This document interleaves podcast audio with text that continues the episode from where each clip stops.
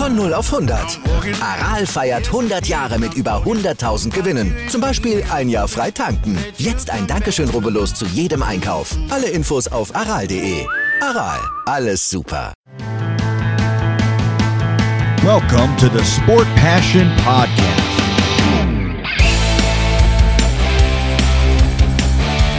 And here is your host, Lars Marendorf.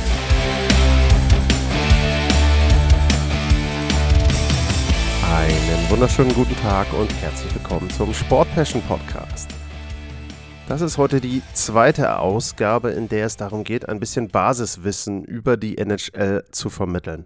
Nachdem ich in einer der letzten Ausgaben den Draft Lottery Prozess und den Draft selber erklärt habe und da auch so ein bisschen schon auf Verträge eingegangen bin, also auf die Entry-Level Contracts, äh, soll es heute um den Prozess der Free Agency gehen. Das heißt also um Restricted Free Agents, um Unrestricted Free Agents, auch um die Verträge, die möglichen Verträge, die die unterschreiben können und auch darum, ja, wie unterscheiden sich eigentlich die Verträge zum Beispiel zwischen denen, die ein Team abschließt, wo der Spieler schon war und denen, die ein Team abschließen kann oder anbieten kann, wo der Spieler bisher noch nicht war und so weiter. Welche Möglichkeiten gibt es für den Spieler und die Teams, aber auch äh, sozusagen äh, einen Schutzmechanismus einzubauen, also vor allem natürlich für den Spieler eben nicht getauscht zu werden, damit man eben dann entsprechend dort ja nicht zu einem anderen Verein abgegeben werden kann, nachdem man dann ja einen langfristigen Vertrag vielleicht unterschrieben hat und so weiter und so weiter. Also verschiedenste Regelungen, verschiedenste Varianten, um die es heute geht. Ich hoffe, dass ich das Ganze möglichst einfach gestalten kann. Es gibt bei allen Themen, die ich heute nennen werde, immer noch kleinere Varianten, Besonderheiten, auf die ich garantiert nicht eingehen werde, zumindest heute nicht. Wenn euch etwas auffällt, wenn euch an irgendeiner Stelle etwas unklar ist, dann gilt natürlich wie immer, und das gilt auch immer noch zum Beispiel für die Draft-Ausgabe, meldet euch bitte, stellt Fragen, at lars-mar, info at sportpassion.de. Wenn ihr einen Fall habt, wo etwas, was ich erzählt habe, nicht ganz passt, bitte schreiben. Kann immer sein, dass ich da eine Variante eben nicht erklärt habe, dass dieser Fall vielleicht nicht ganz so standard ist mäßig gelagert ist wie das, was ich jetzt heute in der Sendung erzähle. Also bitte, wenn euch irgendetwas unklar ist, meldet euch. Ich versuche gerne dann auch in einer der nächsten Ausgaben dann entsprechend wieder darauf einzugehen. Und vielleicht, muss ich mal schauen, mache ich das zu einer, ich sag mal in Anführungsstrichen, jährlichen Rubrik, wo ich dann eben entsprechend die Informationen oder die Fragestellungen, die sich so im Laufe eines Jahres dann angesammelt haben, dann entsprechend in der Ausgabe im nächsten Jahr vielleicht wieder ergänze. Aber das soll nicht heißen, ne, wenn ihr jetzt Fragen habt, dass ich da ein Jahr drauf warte, sondern tatsächlich, wenn ihr Fragen habt zu der Sendung heute, wie immer, schreibt sie mir bei Twitter äh, zu der E-Mail-Adresse und dann versuche ich die eben in den nächsten Wochen zu beantworten und vielleicht in dann in eine Standardausgabe im nächsten Jahr mit einfließen zu lassen. Das also vorneweg nochmal als Info und als Bitte natürlich immer wenn ihr da etwas habt, was euch nicht ganz klar ist, bitte melden.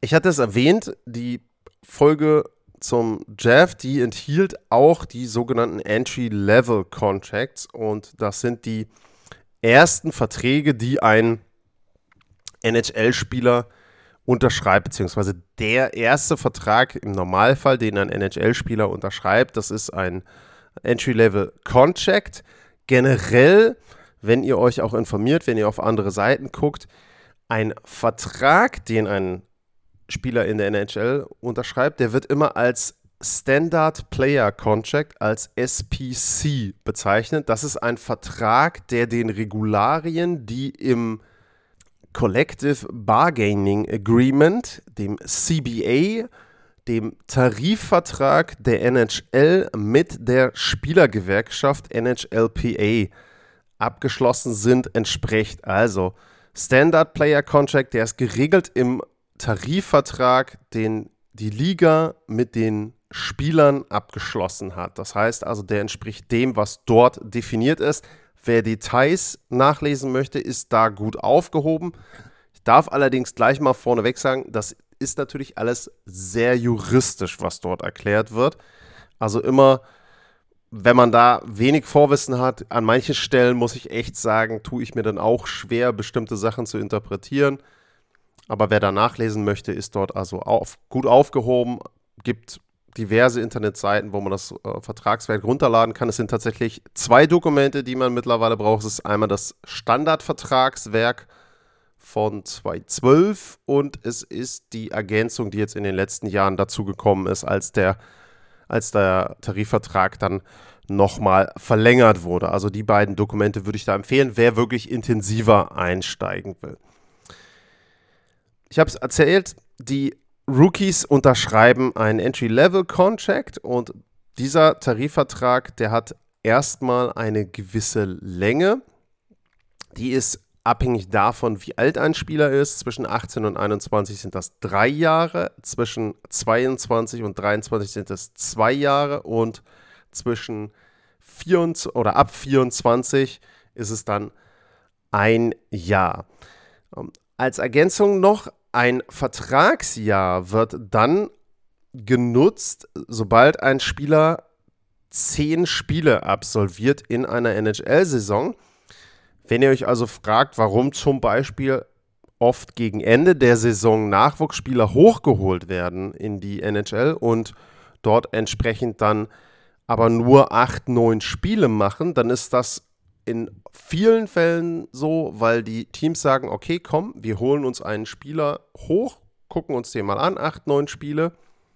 Und damit haben wir noch kein Vertragsjahr offiziell verbrannt von ihm, sondern theoretisch kann man ihn dann eben nochmal runterschicken, beziehungsweise er spielt dann eben einfach nicht mehr und man könnte ihn im nächsten Jahr nochmal holen. Das hat also den Vorteil, dass ich einen Spieler mir mal angucken kann, dann schicke ich ihn wieder in die Nachwuchsliga, wo er vorher gespielt hat. Er kann dort sich weiterentwickeln und im nächsten Jahr hole ich mir den Spieler dann rein.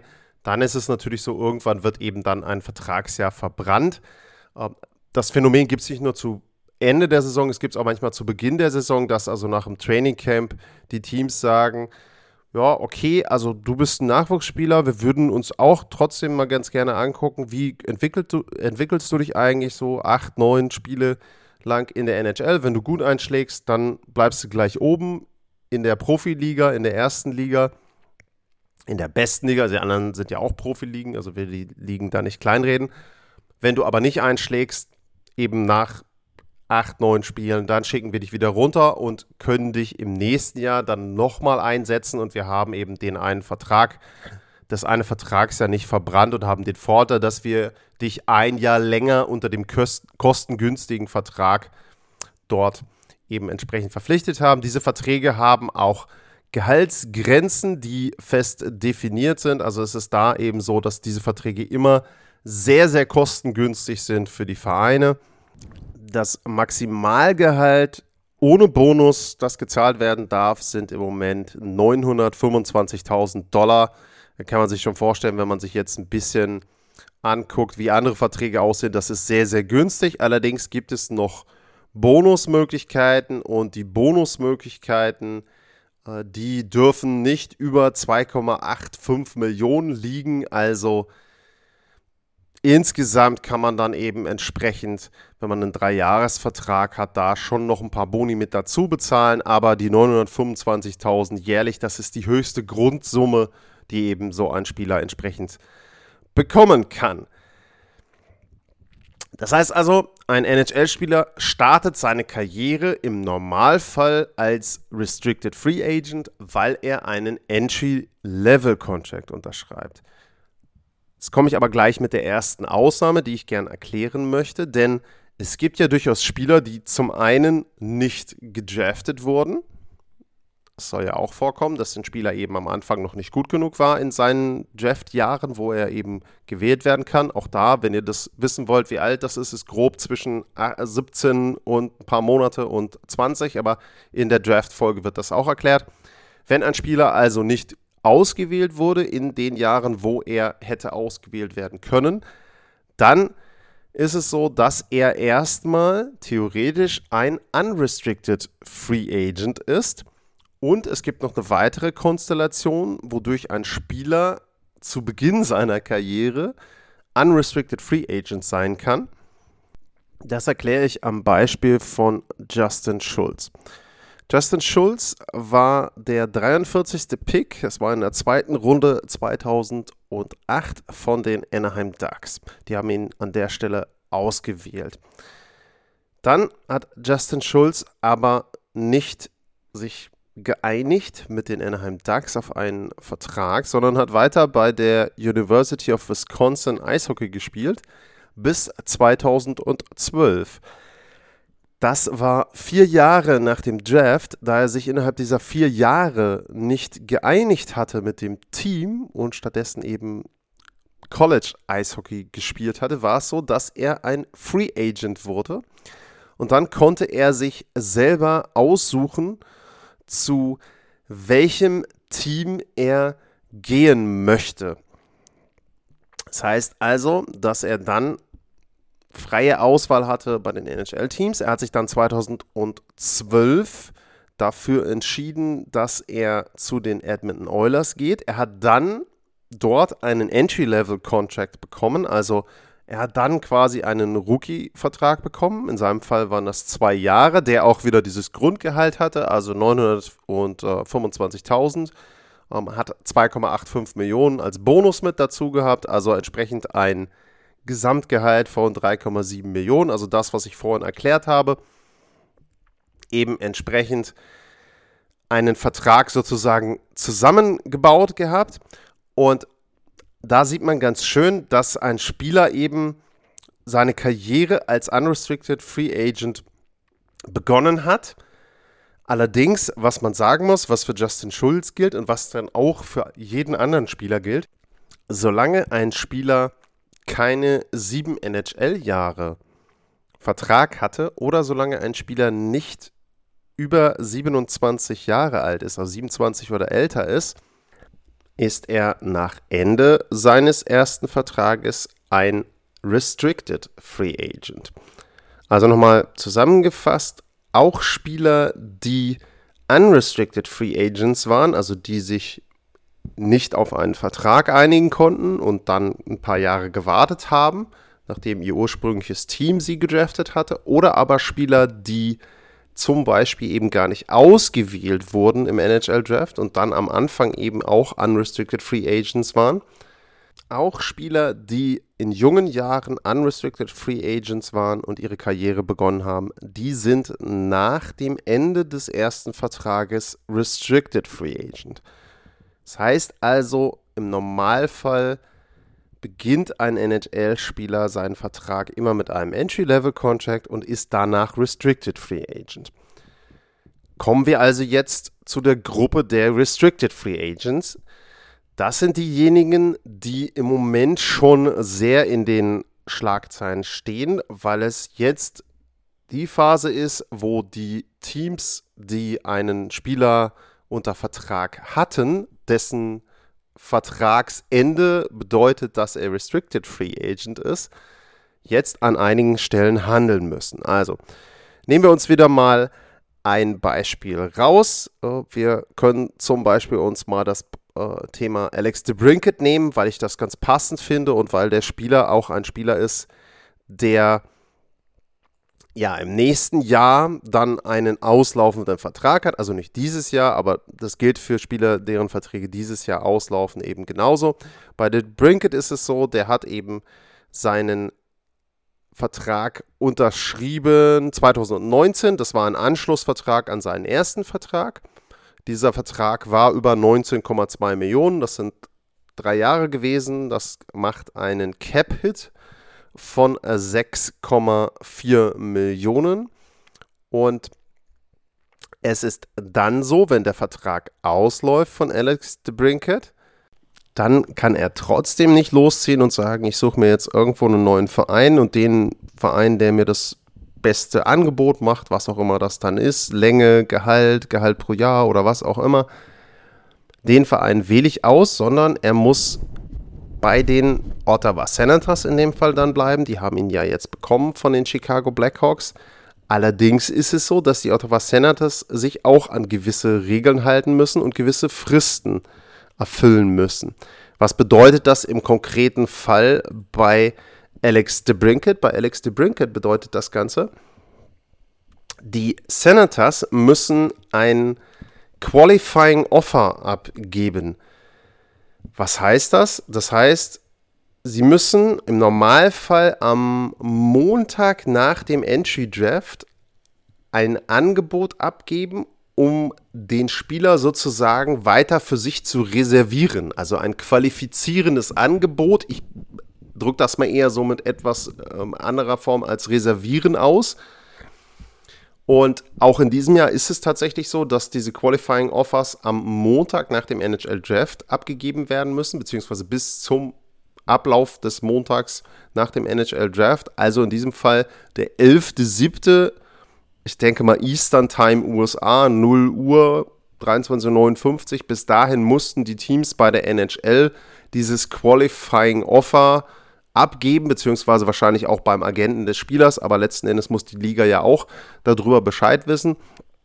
Und bei Alex de Brinket würde das jetzt bedeuten, die Ottawa Senators müssen ihm am ersten Montag nach dem NHL-Draft bis 23.59 Uhr und 59 Sekunden ein Qualifying Offer über 9 Millionen abgeben. So, Jetzt kommen wir schon zur ersten Fragestellung. Wer aufgepasst hat, ich habe vorhin erklärt, Alex de Brinket hat einen Vertrag, der ihm 6,4 Millionen jährlich auszahlt, beziehungsweise der 6,4 Millionen jährlich als Cap-Hit hat. Denn das, was als Cap-Hit für den Spieler draufsteht im Salary Cap, das entspricht nicht immer dem, was der Spieler auch wirklich bekommt und was er tatsächlich auch ausbezahlt bekommt. Was bedeutet das? Das bedeutet, dass die Verträge teilweise etwas anders kalkuliert sind, um gewisse Flexibilität zu ermöglichen. Dazu gibt es auch eine Frage von Julian. Auch die Verträge selber, wie Teams das machen, gehe ich nachher noch ein, wenn wir über Unrestricted Free Agents reden. Also an der Stelle lasse ich erstmal ein kleines Fragezeichen bei euch, vielleicht ein bisschen drüber nachdenken für euch auch immer. Ich versuche auch immer so, ich sage in Anführungsstrichen mal kleine Quizfragen zu hinterlassen. Also warum könnte es für Teams sinnvoll sein, die tatsächlichen Gehaltssummen, die ausgezahlt werden, unterschiedlich zu gestalten zu dem Durchschnittsgehalt. Also im Fall von The Brinket, warum könnte es sinnvoll sein, dass in seinem letzten Jahr 9 Millionen Basisgehalt da sind, obwohl der Vertrag durchschnittlich nur ein Gehalt von 6,4 Millionen hat. Das mal als kleine Fragestellung im Hinterkopf für später.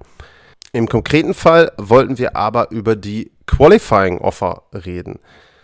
Also, ein Qualifying Offer muss immer in der Höhe des letzten Grundgehaltes erfolgen. Es gibt auch kleinere Anpassungen nach oben. Wenn das Gehalt vorher relativ gering war, dann rechnet man da 110, 120 Prozent drauf.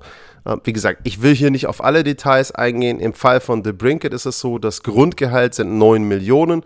Das heißt, wenn die Senators im nächsten Jahr ihn erst einmal reservieren, qualifizieren wollen, dann müssen sie ihm bis zum Montag nach dem NHL-Draft, bis inklusive Montag nach dem NHL-Draft, ein Angebot über 9 Millionen für ein Jahr abgegeben haben.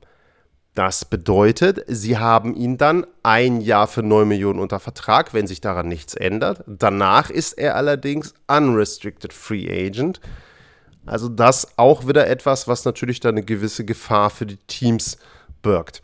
Eine Qualifying Offer heißt noch lange nicht, dass der Vertrag auch so zustande kommt. Das heißt also nicht, dass jetzt Alex de Brinket und die Ottawa Senators im nächsten Jahr einen Vertrag über 9 Millionen und ein Jahr haben müssen, sondern das heißt eben einfach nur, Ottawa sichert sich erstmal die Rechte und dann können die Senators mit de Brinket verhandeln. Das heißt, es kann danach durchaus ein Vertrag rauskommen, der sehr anders aussieht als diese 9 pro ein Jahr. Das kann auch bedeuten, dass ein Verein ihm, also die Senators dann ich sag jetzt mal, sieben Jahre 8 Millionen bezahlen oder fünf Jahre 10,5 oder was auch immer. Also die Qualifying Offer sagt letzten Endes nichts darüber aus, wie hoch der tatsächliche Vertrag dann am Ende auch sein wird und über wie viele Jahre der laufen wird. Also nicht dadurch dann in irgendeiner Form irritieren lassen. Es gibt einige Teams, die Spieler nicht qualifiziert haben, zum Beispiel aktuell, wo man vielleicht ein bisschen überrascht sein könnte. Also zum Beispiel haben die, hat die Colorado Avalanche äh, Nicolas Obe-Kubel nicht qualifiziert, dem haben sie keine Qualifying Offer unterbreitet. Und zum Beispiel haben auch die Washington Capitals Ilya Samsonov keine Qualifying Offer unterbreitet. Das ist im Salary Cap begründet und zwar versuchen die Teams eben ihr Gehalt zu managen. Im nächsten Jahr haben die Mannschaften 82,5 Millionen zur Verfügung. Das ist eine Million Dollar mehr als dieses Jahr, also zum ersten Mal seit drei Jahren, zum ersten Mal im Grunde nach oder während der Corona-Krise. Ich will nicht sagen, dass die vorbei ist, überhaupt nicht. Zum ersten Mal seit drei Jahren steigt der Salary Cap leicht an um eine Million und die Teams müssen eben mit diesen 82,5 Millionen auskommen. Und im Fall von Washington ist es so, da kommt jetzt schon die nächste Spezialkonstruktion mit dazu. Samsonov hat Arbitration Rights. Das heißt also, er hat das Recht, sozusagen ein Schiedsgericht anzurufen, was dann das Gehalt festlegen würde. Und das Gehalt, ich habe die genauen Zahlen nicht da. Ich glaube, das Gehalt lag ungefähr zwischen 2,3 bis 2,75 irgendwo in dem Dreh Millionen pro Jahr. Und das war den Capitals offensichtlich zu hoch, weil sie ähm, Samsonov nicht als Starting Goalie sehen. Das heißt also, sie wollten ihrem Reservetorhüter nicht so viel Geld bezahlen. Sie sind Gerüchteküche wohl an Darcy Kemper dran und werden dem eben einen höheres Gehalt zahlen, wahrscheinlich im Bereich von, ich sage jetzt mal grob um die 5 Millionen, irgendwo wird das wahrscheinlich liegen. Und dazu dann einen Backup zu haben, der 2,5 verdient vielleicht pro Jahr, das wäre ihnen zu hoch gewesen. Deswegen haben die jetzt keine Qualifying Offer für Samsonov abgegeben. Und der ist dann Unrestricted Free Agent. Das heißt also, wenn der am Dienstag um 0 Uhr drauf guckt und sagt, okay, ich habe hier keine E-Mail bekommen, ich habe hier keinen, mein Agent hat hier keine Information bekommen, dann darf der sich frei ein anderes Team aussuchen und dort eben entsprechend verhandeln. Gleiche gilt für äh, OB Kubel von der Colorado Avalanche. Also in dem Fall dann eben zwei Spieler, wo die Qualifying Offer nicht abgegeben wurde vom Team. Dann ist es so, ein Spieler muss diese Qualifying Offer nicht unterschreiben. Das heißt also, das Team gibt diese Qualifying Offer zwar ab, aber der Spieler kann dann sagen, ja, das ist ganz nett, was du da gemacht hast, aber das möchte ich jetzt nicht unterschreiben. So, nehmen wir wieder den Fall der Brinket. Der Brinket bekommt die 9 Millionen von den Senators und sagt dann aber, nee, tut mir echt leid, aber also die unterschreibe ich nicht. Ich unterschreibe ein Offersheet, ein Vertragsangebot von einem anderen Team. Ich nehme jetzt mal vollkommen willkürlich die Seattle Kraken und ich sage jetzt, die bieten Alex DeBrinket einen Vertrag über drei Jahre und 40 Millionen Dollar. Das Offersheet unterschreibt Alex DeBrinket und jetzt ist es so, Jetzt gibt es zwei Möglichkeiten für die Ottawa Senators. Möglichkeit 1 ist, sie sagen, okay, wir sehen Alex de Brinket als so wertvoll an, dass wir auch sagen, der bekommt von uns 40 Millionen für drei Jahre. Das heißt, wir unterschreiben oder ziehen gleich mit diesem Offersheet und er bekommt bei uns den exakt identischen Vertrag. Das ist übrigens wichtig. Also es kann nicht, wenn jemand ein Offersheet unterschrieben hat, dann kann der Verein, dem er per Definition gehört, also dem er zugeordnet ist, dann kann dieser Verein nicht sagen, okay, pass mal auf, mein Lieber, die 40 Millionen für drei Jahre, das ist uns in dem Zeitraum zu viel Geld, aber wir bieten dir einen etwas anders strukturierten Vertrag an. wir bieten dir, weil wir nach drei Jahren irgendeine Zahlung erwarten in der Besitzergruppe hier und weil wir dann wieder ein bisschen mehr Geld zur Verfügung haben, bieten wir dir den Vertrag an über fünf Jahre und 50 Millionen. Das ist dann ein bisschen anders verteilt, aber dafür hast du eben fünf Jahre, 50 Millionen und wir gestalten den auch so. Du kriegst das meiste Gehalt ausgezahlt, dann eben entsprechend ähm, einmal am Anfang und dann eben entsprechend im letzten Jahr, weil wir da dann wieder richtig Kohle bekommen hier für unser, in unserer Besitzergruppe. Also wir gestalten jetzt diesen Vertrag um. Das geht nicht. Also wenn in dem Fall dann Ottawa gleichziehen möchte, dann geht es nur mit dem Vertrag, den Alex DeBrinket in Seattle unterschrieben hat, beziehungsweise mit dem Offersheet, das er bei den Seattle Kraken unterschrieben hat. Wenn die Ottawa Senators aber sagen, also ist ja ganz nett, was ihr da gemacht habt, liebe Seattle Kraken und lieber Alex DeBrinket, aber wir finden, das ist zu viel Gehalt. Und das ist für uns auch ein Vertrag. Wir hätten dir gerne nochmal irgendwie einen Zwei-Jahres-Vertrag äh, angeboten oder aber wir hätten dich gerne länger unter Vertrag gehabt. Nicht nur drei Jahre, sondern wir hätten gerne etwas länger Sicherheit gehabt. Die kriegen wir jetzt nicht. Bitte unseren Segen hast du, geh nach Seattle, du hast deinen Vertrag da unterschrieben, unterschrieben, werde glücklich. Aber jetzt muss man ja sagen, wenn man sich das Ganze dann überlegt, okay, der Spieler war ja vorher bei Ottawa und Ottawa hatte ja auch das Recht, mit ihm einen neuen Vertrag zu verhandeln. Sie haben ja vielleicht auch diese Qualifying Offer dann abgegeben, oder sie haben diese Qualifying Offer abgegeben warum kann der jetzt ohne weiteres zu einem anderen Verein wechseln? Und da ist es so, es gibt eine Regelung, dass der Verein, der einen Spieler durch ein Offersheet verliert, der bekommt Entschädigungszahlungen. Das ist jetzt zum Beispiel passiert bei dem Fall zwischen den Carolina Hurricanes und den Montreal Canadiens. Ähm, Kotkaniemi war der Spieler, der ein Angebot bekommen hat von den Hurricanes. Der war vorher bei den Canadiens. Die Canadiens haben irgendwann gesagt, nee, komm, wir ziehen nicht gleich. Und daraufhin gab es einen Erstrunden-Pick und einen Drittrunden-Pick von den Hurricanes an die Montreal Canadiens und die haben dann eben den Ausgleich für diesen Spieler bekommen. Wonach bemessen sich diese Ausgleichszahlungen, wenn man es so will? Die bemessen sich nach der Höhe des Vertrages. Das heißt also in unserem Beispiel ist das Jahresgehalt höher als 10,5 Millionen, nämlich bei drei Jahren und 40 Millionen sind es 13,33333 und so weiter Millionen Dollar. Und alles, was über 10,568590 Millionen Dollar liegt, dafür bekommt das abgebende Team, in diesem Fall wären es die Ottawa Senators, vom aufnehmenden Team vier Erstrunden-Draft-Picks, was ja schon eine ziemlich große Menge ist, also muss man wirklich sagen, ne? vier Erstrunden-Picks für einen Spieler ist schon extrem hoch.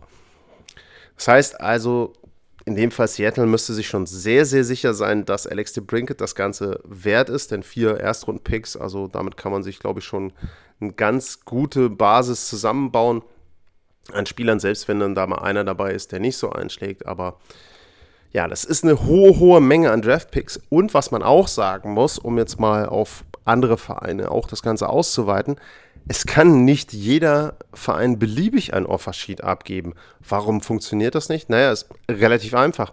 Wenn ich zum Beispiel meine Erstrunden-Picks schon weggetauscht habe, also nehmen wir in diesem Fall jetzt mal die Tampa Bay Lightning mit rein, obwohl ich nicht glaube, dass die da etwas machen möchten, aber ich bin mir ziemlich sicher, dass die im nächsten Jahr so ein Offersheet gar nicht abgeben könnten, denn sie könnten die Kompensation gar nicht leisten. Das heißt also, wenn sie jetzt das Angebot abgegeben hätten über 40 Millionen und drei Jahre, dann könnten sie den Ottawa Senators gar nicht vier Erstrunden-Picks geben in den darauffolgenden Jahren, weil die weg sind, weil sie die weggetauscht haben.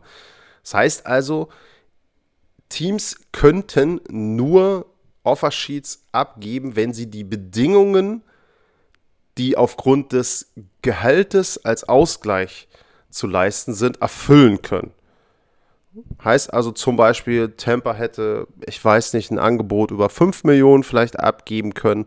Dann hätten sie als Ausgleichszahlung, ich gucke mal rein hier in die Liste, einen Erstrunden-Pick und einen in der dritten Runde leisten müssen. Das wäre vielleicht noch gegangen. Aber ansonsten, wie gesagt, das ist eben etwas, was ein bisschen kompliziert ist. Und was auch nicht so häufig vorkommt, denn man macht sich natürlich als Team, beziehungsweise vor allem auch als General Manager, der das Ganze dann ja abnickt, auch immer unbeliebt bei dem anderen General Manager. In diesem Fall wäre es eben so, Ron Francis von den Seattle Kraken, der würde sich in Ottawa nicht so beliebt machen, denn er setzt ja damit die Ottawa Senators unter Druck, denn die müssten einen Vertrag akzeptieren, den sie gar nicht ausgehandelt haben. Denn den Vertrag hat ja Ron Francis ausgehandelt, beziehungsweise das Offersheet hat er ja unterbreitet, Alex DeBrinket in dem Fall, und nicht den Ottawa Senators und irgendwie ein Trade-Angebot gemacht, sondern es ist eben tatsächlich so, er hat mit dem Spieler das Ganze ausgehandelt und die Senators müssten das akzeptieren, beziehungsweise wenn sie es eben nicht akzeptieren, bekommen sie zwar vier Erstrunden-Picks, aber sie hätten vielleicht lieber The Brinket mit einem anderen Vertrag ausgestattet. Ich habe ja das Beispiel gebracht mit mehr Vertragslänge und so weiter. Also das ist ein Konstrukt, was sehr viel Potenzial hat für mich, also was sehr viel interessante Szenarien auch bieten könnte in der NHL, was etwas wäre, was ich persönlich sehr gerne öfter sehen würde in der NHL, was aber im Moment noch nicht so häufig angewendet wird. Also tatsächlich die beiden Beispiele eben mit Carolina und Montreal, einmal eben zuerst die Canadiens, die ein Angebot abgegeben haben und dann entsprechend der Konter durch die Hurricanes. Das ist tatsächlich glaube ich, so das größte Konstrukt in den letzten Jahren, fast schon Jahrzehnten, was es in der NHL bisher gab. Ich versuche nochmal das ganze Thema Restricted Free Agency zusammenzufassen. Jeder Spieler, der gedraftet wird, wird nach seinem ersten Vertrag ein Restricted Free Agent. Jeder Spieler, der nicht gedraftet wird oder dessen Draftzeit ausgelaufen ist. Das heißt, er hat sich in vier Jahren nicht mit seinem Verein, der ihn gedraftet hat, auf einen Vertrag einigen können. Der wird auch nach seinem ersten Vertrag Restricted Free Agent. Ein Restricted Free Agent ist man so lange, bis man sieben Jahre in der NHL gespielt hat, bis man 27 ist oder aber bis man kein, keine Qualifying Offer vom Verein bekommt, bei dem man vorher unter Vertrag gestanden hat. Außerdem gibt es noch das Konstrukt, dass ein Restricted Free Agent ein Offersheet bei einem anderen Verein unterschreiben kann, wodurch er den Verein wechseln könnte. Wenn er das aber macht, muss sein Verein, der ihn aufnimmt, an den abgebenden Verein Entschädigungen in Form von Draftpicks bezahlen. Kommen wir jetzt nach den Restricted Free Agents zu der großen Gruppe von Spielern, die am 13. Juli ab 18 Uhr deutscher Zeit, ab 12 Uhr mittags Eastern Time verhandeln darf und neue Verträge frei aushandeln darf. Das ist die Gruppe der Unrestricted Free Agents. Das heißt also, es sind Spieler, die vertragsfrei sind und die eben sich den neuen Arbeitgeber frei aussuchen dürfen. Welche Regelungen gelten für diese Spieler? Grundsätzlich muss man erstmal sagen, was das Gehalt betrifft, gibt es keine Limitierung. Also theoretisch könnte eine Mannschaft einem Spieler natürlich ein exorbitant hohes Gehalt bezahlen. Allerdings müssen ja trotzdem die anderen Spieler auch immer noch vom Rest der 82,5 Millionen bezahlt werden. Das heißt, die Wahrscheinlichkeit, dass das passiert, ist nicht besonders hoch. Im Moment ist der am besten verdienende NHL-Spieler passenderweise auch der beste NHL-Spieler. Das ist Conor McDavid. McDavid hat einen Salary Cap Hit von 12,5 Millionen auch da wieder aufgepasst, der Salary Cap Hit ist 12,5 Millionen. Das entspricht nicht dem Gehalt, was McDavid pro Jahr bekommt. Das ist etwas anders vom Gehalt her, aber im Salary Cap steht drin 12,5 Millionen für ihn und dementsprechend hat Edmonton dann für die anderen Spieler in diesem Jahr dann 70 Millionen zur Verfügung. Das zeigt also, dass es keine Begrenzung an sich gibt, sondern dass der Markt bzw. die Situation, dass ich eine gewisse Spieleranzahl unter meinem Salary Cap abbilden muss, natürlich die Höhe des Gehaltes regelt. Welche weiteren Rahmenbedingungen gibt es noch? Ein wichtiger Unterschied zwischen dem Vertrag, den ein Team einem eigenen Spieler geben kann und dem Vertrag, den ein Team einem fremden Spieler geben kann, ist die Anzahl der Jahre. Was bedeutet das? In diesem Fall kann man das Beispiel Philipp Forsberg heranziehen. Philipp Forsberg hat ja bei den Nashville Predators einen neuen Vertrag unterschrieben, ganz, ganz frisch. Das heißt also, er war Unrestricted Free Agent und wenn er gewartet hätte bis zum 13.07., dann hätte er auch mit anderen Spielern, nee, mit anderen Teams verhandeln können. Nicht mit anderen Spielern, sondern mit anderen Teams verhandeln können. Das hat er aber nicht gemacht, sondern er hat einen Vertrag unterschrieben über 68 Millionen und über acht Jahre. Und da sind wir bei einem bedeutenden Unterschied.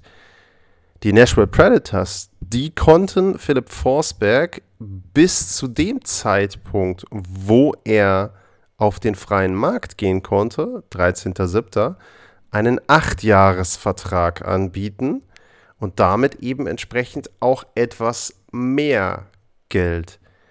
Alle anderen Teams dürfen einem Unrestricted Free Agent nur Verträge über sieben Jahre anbieten.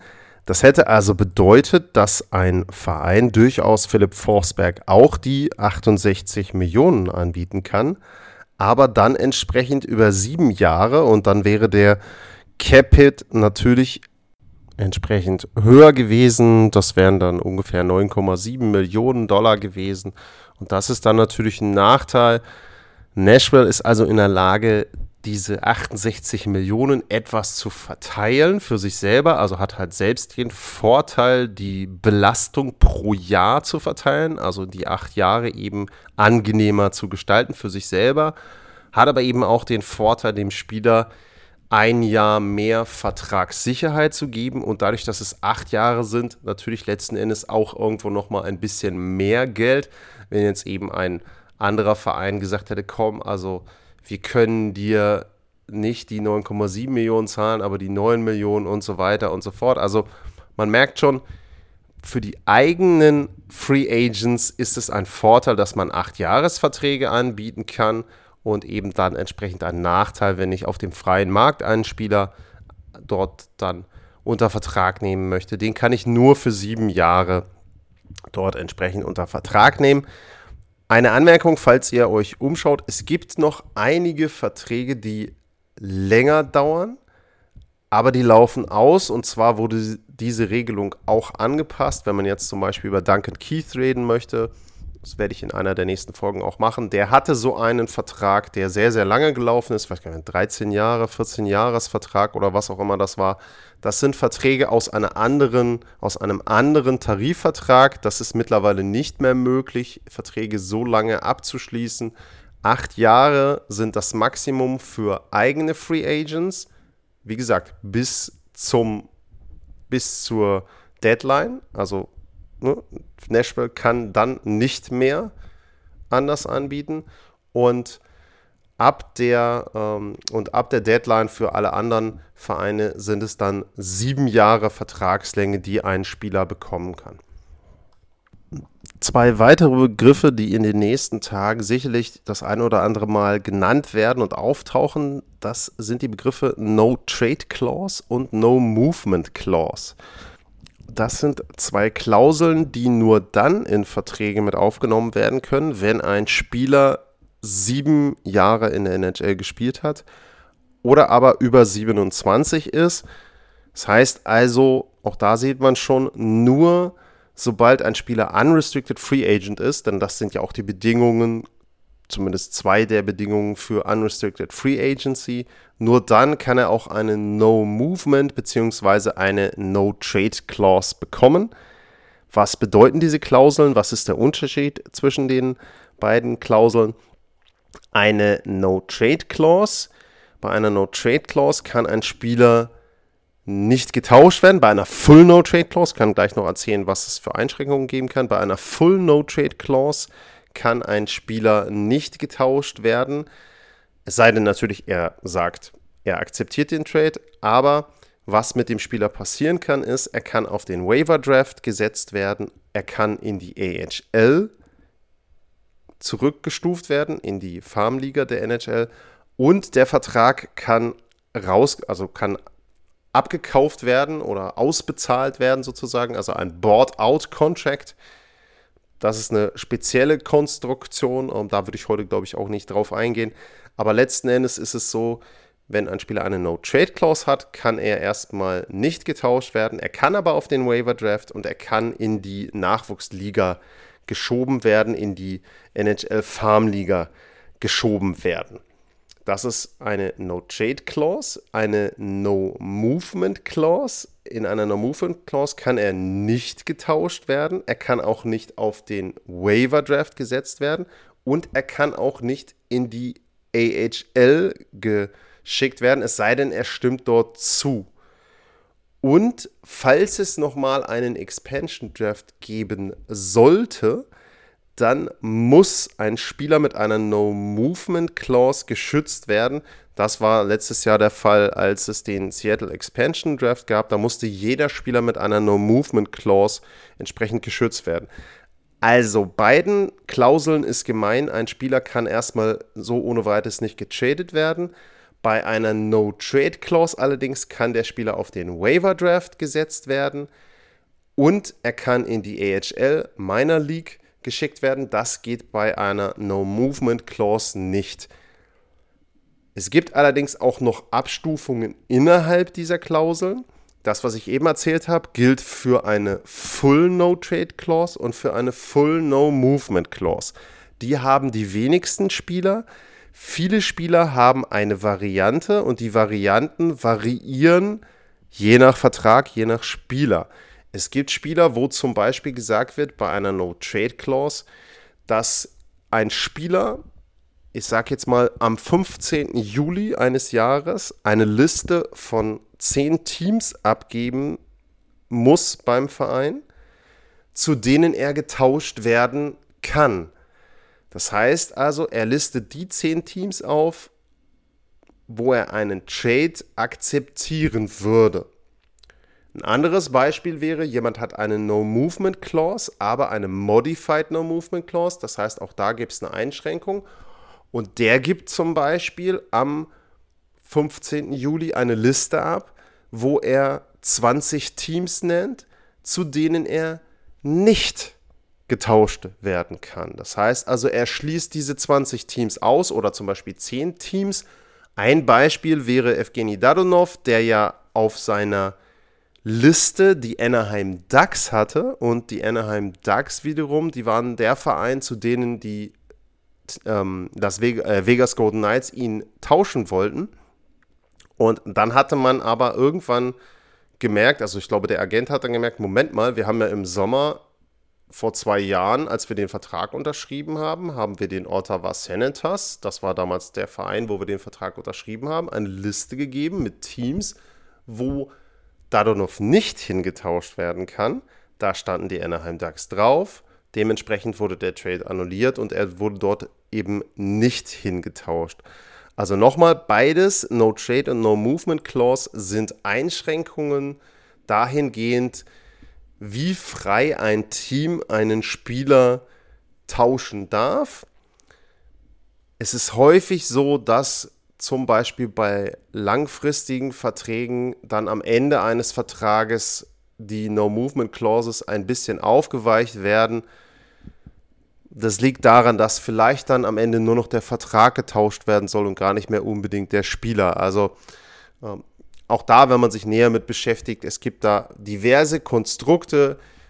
Wie gesagt, generell beide Klauseln verhindern, dass ein Spieler komplett frei getauscht werden kann vom Team und dann gibt es eben entsprechende Abstufungen, wo ein Spieler sich schützen kann. Auch das ist ja immer etwas, was man dann entsprechend auch ja, letzten Endes verhandeln muss, was eben in den nächsten Tagen, nächsten Wochen dann auch passieren wird. Also wenn ihr dann zum Beispiel bei Cap Friendly euch die Verträge anguckt und wenn die Kolleginnen und Kollegen dort dann die Verträge entsprechend auch analysiert haben. Dann steht bei Clause, da gibt es so eine Spalte Clause, da steht dann zum Beispiel No Movement Clause, Modified No Movement Clause, was auch immer da dann steht. Ich gehe jetzt hier gerade mal, ich gucke hier beim, beim Vertrag von ähm, Philipp Forsberg, da steht jetzt auch, der hat auch ab dem siebten Vertragsjahr hat er auch Modified No Movement Clause, müsste ich jetzt reingucken. Ähm, ah, okay. Ähm, da steht drin, er hat eine 15-Team No-Trade-List. Das heißt also, ab 2028 gibt er am 1. Juli 2028 den Nashville Predators eine Liste von 15 Teams, zu denen er nicht getauscht werden kann. Das wäre jetzt noch ein aktuelles Beispiel für einen gerade abgeschlossenen Vertrag, wo eben eine in dem Fall dann Modified No Trade Clause mit enthalten ist. Und die No Movement Clause, die nimmt man dann eben entsprechend mit auf, weil der Spieler natürlich verhindern möchte, dass er irgendwie auf den Waiver Draft kommt und dass er unten in die AHL, in die Minor League geschickt wird. Also man kann das Ganze dann auch entsprechend kombinieren. Ansonsten überlege ich jetzt gerade, ob ich bei den grundsätzlichen Vertragsbedingungen für einen Unrestricted Free Agent noch etwas vergessen habe. Ich glaube, die beiden wichtigsten Punkte für mich, also die Vertragslänge sieben und acht Jahre und eben so etwas wie No Movement oder No Trade Clause, die habe ich erläutert. Was gibt es noch zu bedenken? Ah ja, da gab es eine Frage von Julian, da kann ich jetzt noch drauf eingehen. Und zwar habe ich das ja vorhin auch schon angedeutet. Warum unterscheidet sich der Cap Hit, also der Average Annual Salary Wert, von dem, was ein Spieler tatsächlich als Gehalt ausgezahlt bekommt? Warum kann sich das unterscheiden und welchen Vor- oder Nachteil hat? Haben die Teams beziehungsweise hat der Spieler dadurch. Aus Spielersicht sage ich mal, ist es natürlich so, du möchtest normalerweise möglichst schnell möglichst viel Geld bekommen. Das heißt also, wenn du einen Vertrag abschließt über, ich nehme jetzt wieder dieses Beispiel, die 40 Millionen für drei Jahre, dann ist es natürlich als Spieler so, warum solltest du da sagen, ja, ihr müsst mir das jetzt unbedingt über die drei Jahre gleichmäßig verteilen, sondern kannst du auch sagen, also ich fände es schon gut, wenn ich jetzt im ersten Jahr 20 Millionen bekommen würde und im zweiten Jahr dann äh, eben entsprechend von mir aus 10 und im dritten dann auch noch 10. Aber die 20 Millionen am Anfang, die hätte ich schon ganz gerne und würde gerne eben entsprechend dort, ja, dann oh, das meiste Geld am Anfang nehmen. Das ist mittlerweile so nicht mehr möglich. Es gibt ein Limit, die, was die Unterschiede zwischen den Vertragsjahren anbelangt. Die dürfen nicht größer sein als 35 Prozent und keines der Vertragsjahre darf weniger als 50 Prozent vom höchsten Vertragsjahr haben. Also diese Regelungen gelten. Das heißt also, wenn man jetzt einen Dreijahresvertrag hat, hat man nicht wirklich große Chancen, dort entsprechend zu variieren, was die Höhe des Gehaltes betrifft. Wenn man jetzt einen Vertrag über sieben oder acht Jahre hat, dann kann man da schon ein bisschen basteln. Ich will mal parallel dazu den Vertrag zum Beispiel von äh, Nichushkin aufrufen. Den haben die Avs ja gerade frisch über acht Jahre abgeschlossen und da könnte ich mir vorstellen, ich sehe jetzt nicht, wie der läuft. Ja, genau. Da sieht man so ein bisschen, dass der schon ein paar Unterschiede hat. Der geht los, also der, der Vertrag ist insgesamt über acht Jahre und 49 Millionen hat einen Cap-Hit von 6,125 Millionen und beginnt mit einem Gehalt, was ausgezahlt wird, von 6 Millionen. Im ersten Jahr also ein bisschen weniger als der eigentliche Cap-Hit. Im zweiten Jahr ist das Gehalt aber bei 7,5, dritte Jahr 8, vierte Jahr 7,3 und im fünften Jahr sind es 5,8 Millionen und danach sind es dann immer 4,8 Millionen. Warum macht man das so und warum machen das Verein und Spieler so? Für den, Verein, äh, für den Spieler ganz klar, in den ersten paar Jahren bekommt er einen größeren Anteil von seinem Gehalt. Das bedeutet also, sollte er sich irgendwie nach vier, fünf Jahren verletzen, hat er auf jeden Fall einen großen Teil seines Gehaltes, prozentual mehr als die Hälfte nach vier Jahren, in trockenen Tüchern und hätte dann nicht unbedingt das Problem, wenn er sich jetzt verletzen müsste und dort entsprechend irgendwie dann vielleicht auch äh, nicht mehr spielen könnte. Ich weiß nicht, wie das dann versicherungstechnisch geregelt ist, aber theoretisch hat er auf jeden Fall da schon mal sehr, sehr viel Gehalt in trockenen Tüchern.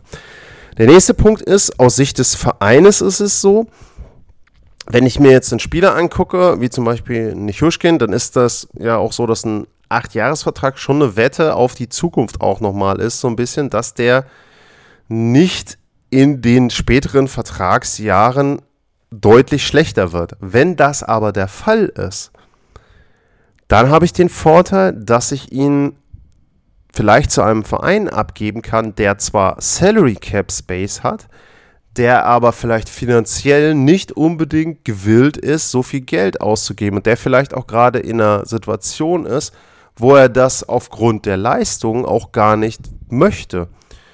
Nehmen wir in diesem Fall das Beispiel der Chicago Blackhawks. Die sind ja im Moment ein Verein, der versucht, möglichst viel Draftpicks zu bekommen, möglichst viele junge Spieler zu bekommen und gar nicht so viel Geld für den eigenen Kader auszugeben. Denn die wollen im nächsten Jahr möglichst schlecht sein. Die wollen eben versuchen, darüber wieder gute junge Spieler zu bekommen, über die Draftpicks.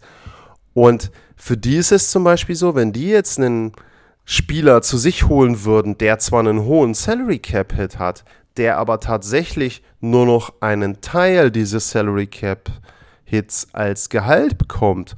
Nehmen wir hier das Beispiel von Nichushkin. Wenn Sie den tauschen und er hat zwar einen Cap Hit von 6,125, Sie müssen ihm aber nur 4,8 Millionen zahlen, dann sparen Sie diese 1,325 Millionen und würden eben für Ihren Neuaufbau ich sag jetzt mal in Anführungsstrichen, weniger in den Kader, in den aktuellen Kader investieren, als auf dem Salary Cap draufsteht. Es gibt ja eine Mindestgrenze, genauso wie es eine Höchstgrenze gibt, gibt es eben eine Mindestgrenze, die liegt, ich glaube, 61 Millionen in diesem Jahr. Das heißt also, mit mehreren Verträgen dieser Art würden sie zwar im Salary Cap 61 Millionen stehen haben, würden aber vielleicht an realem Gehalt nur, ich sage jetzt mal 55, vielleicht auch wenn sie es richtig gut hinkriegen, nur 50 Millionen bezahlen. Und das wäre zum Beispiel ein Vorteil. Es ist auch so, dass ein Team wie die Arizona Coyotes, die waren auch in den letzten Jahren immer mal wieder ein Team, wo man sagen kann, okay, die haben sich Spieler geholt mit Verträgen, die noch relativ hoch dotiert waren, wo vielleicht klar war, dass die gar nicht für die Coyotes auflaufen.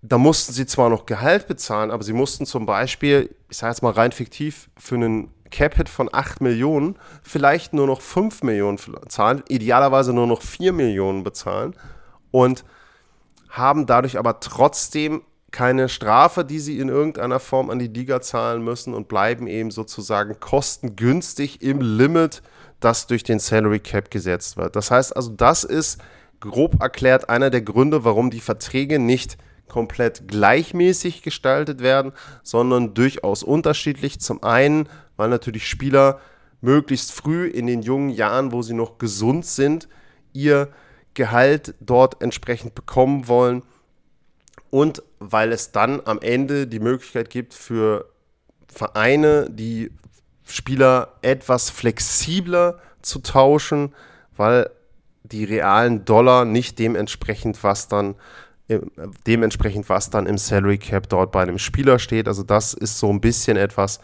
um zu erklären, warum sich dort die Zahlen an einigen Stellen unterscheiden und eben der Cap-Hit nicht dem entspricht, was dort als Total Salary dann letzten Endes dahinter steht. Damit komme ich zum Ende der heutigen Folge. Ich hoffe, ich konnte die Themen rund um die Free Agency, rund um Restricted, Unrestricted Free Agents, um die Vertragslängen, No Trade, No Movement und so weiter ein bisschen vereinfacht darstellen für euch. Ich hoffe, dass einige Dinge klarer geworden sind, dass ihr in den nächsten Tagen, wenn ihr dann die Vertragsverlängerungen seht, wenn ihr vielleicht auch Tauschgeschäfte seht, wenn ihr seht, vielleicht gibt es ein Offersheet, wenn ihr seht, ein Spieler wurde nicht mit einer Qualifying Offer sozusagen reserviert, qualifiziert. Wenn ihr das alles lest und seht auf den Homepages bei Twitter, dann habt ihr jetzt vielleicht ein etwas besseres Verständnis davon, was da eigentlich dahinter steht. Ich habe es am Anfang der Sendung gesagt, ich wiederhole es jetzt nochmal. Wenn ihr Fragen habt zu den Themen, wenn ihr Fragen habt zu dem, was ich heute gesagt habe, aber eben auch zu dem, was in den nächsten Tagen passiert, dann sehr, sehr gerne at lars-mar, info at sportpassion.de. Das war die zweite Sendung dieser Art, sozusagen ein bisschen Basiswissen. Ich versuche das Ganze zu optimieren. Ich habe ja eben auch schon angedeutet, vielleicht mache ich sowas jährlich und es wird dann hoffentlich immer verständlicher. Ob es immer kompakter wird, weiß ich nicht, wenn es da Fragen zu gibt und ich da Dinge ergänze. Aber ich denke, dass es eine ganz gute Methode ist, mit solchen Sendungen alle paar Monate vielleicht zu passenden Themen auch eben den Neulingen, die ja hoffentlich auch zuhören, das Thema NHL und die Vertragsbedingungen und die Rahmenbedingungen rund um die Liga ein bisschen näher zu bringen.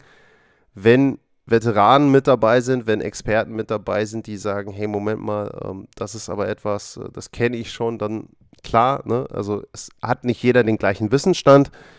Wie gesagt, wenn euch da etwas stört, wenn ihr sagt, das hätte ich gerne anders aufbereitet, sehr, sehr gerne an mich wenden und mir Fragen dazu schicken. Das war's für heute. Wie immer gilt mein Dank euch als Zuhörern. Ich freue mich immer, wenn es euch gefallen hat. Ich hoffe, ihr bleibt gesund und dann bis zum nächsten Mal. Und tschüss.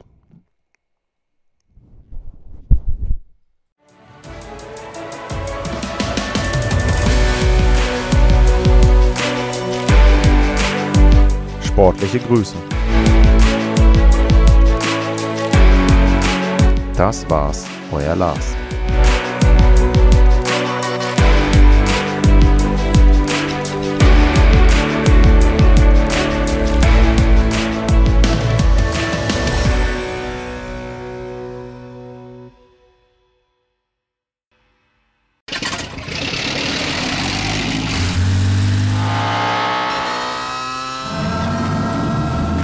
0 auf 100. Aral feiert 100 Jahre mit über 100.000 Gewinnen. Zum Beispiel ein Jahr frei tanken. Jetzt ein Dankeschön, rubbellos zu jedem Einkauf. Alle Infos auf aral.de. Aral, alles super. Ich habe mich natürlich schockverliebt, weil die war wirklich ganz, ganz klein. So begann die Mensch-Hund-Beziehung zwischen Christina und Tierschutzhund Frieda. Und wie es danach, nach dem ersten Moment der Verliebtheit, so weiterging und welche Klippen es danach zu umschiffen galt, das hört ihr in der neuen Ausgabe von Iswas Dog, dem Podcast für harmonische Mensch-Hund-Beziehungen. Iswas Dog? Mit Malte Asmus. Überall, wo es Podcasts gibt.